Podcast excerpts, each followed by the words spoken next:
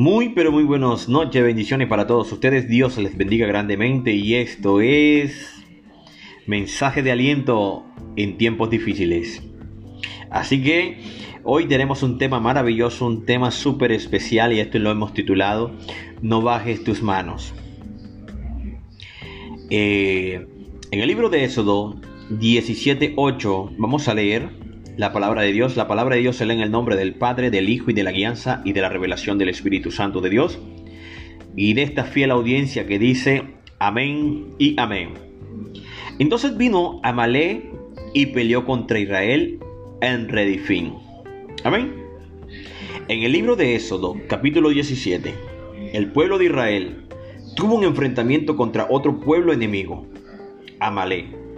Moisés le dijo a Josué, que saliera a pelear con su ejército. Mientras tanto, él iba a estar con la vara de Dios y con las manos levantadas intercediendo por la victoria. La batalla se inició y mientras Moisés levantaba sus manos, Israel ganaba. Pero cuando se cansaba y bajaba las manos, el pueblo perdía. Entonces Aarón y Ur se colocaron una piedra para que Moisés se sentara y se sostuviera y sostuvieron las manos. Así Israel alcanzó un triunfo contundente porque tuvo un líder que sin importar las circunstancias nunca bajó sus manos. Amalé, ¿deseas que bajes tus manos?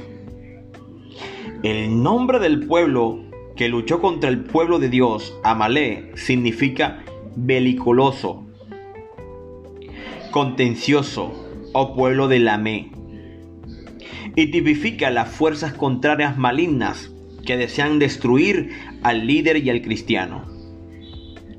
El mayor objetivo de Amalé es que el liderazgo baje sus manos, porque sólo así podrá ganar. Estrategias de Amalé. Número uno, que el líder luche con sus propias fuerzas. Debemos recordar el gran consejo que Dios nos da. No con ejército, ni con fuerza, sino con mi espíritu, ha dicho Jehová de los ejércitos. Eso lo conseguimos en Zacarías 4:6. Hoy, en esta hermosa noche, más que nunca, se necesita un liderazgo que no bajes las manos. Es decir, que aprenda a luchar con las fuerzas de Dios.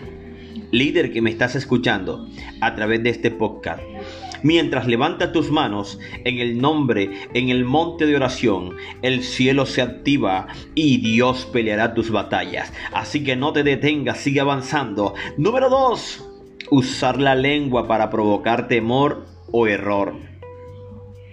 El gigante Goliat por 40 días aterrizó al pueblo de Dios con palabras desafiantes. Desafortunadamente, el líder del momento, Saúl, había bajado sus manos la derrota era segura, pero un pequeño pastor de ovejas mantuvo sus manos arriba sin importar lo que escuchaba y el cielo le concedió una gran victoria. Aleluya, qué palabra tremenda. Quiero orar en esta hermosa noche por tu vida y por todos los líderes que nos escuchan a través de este medio.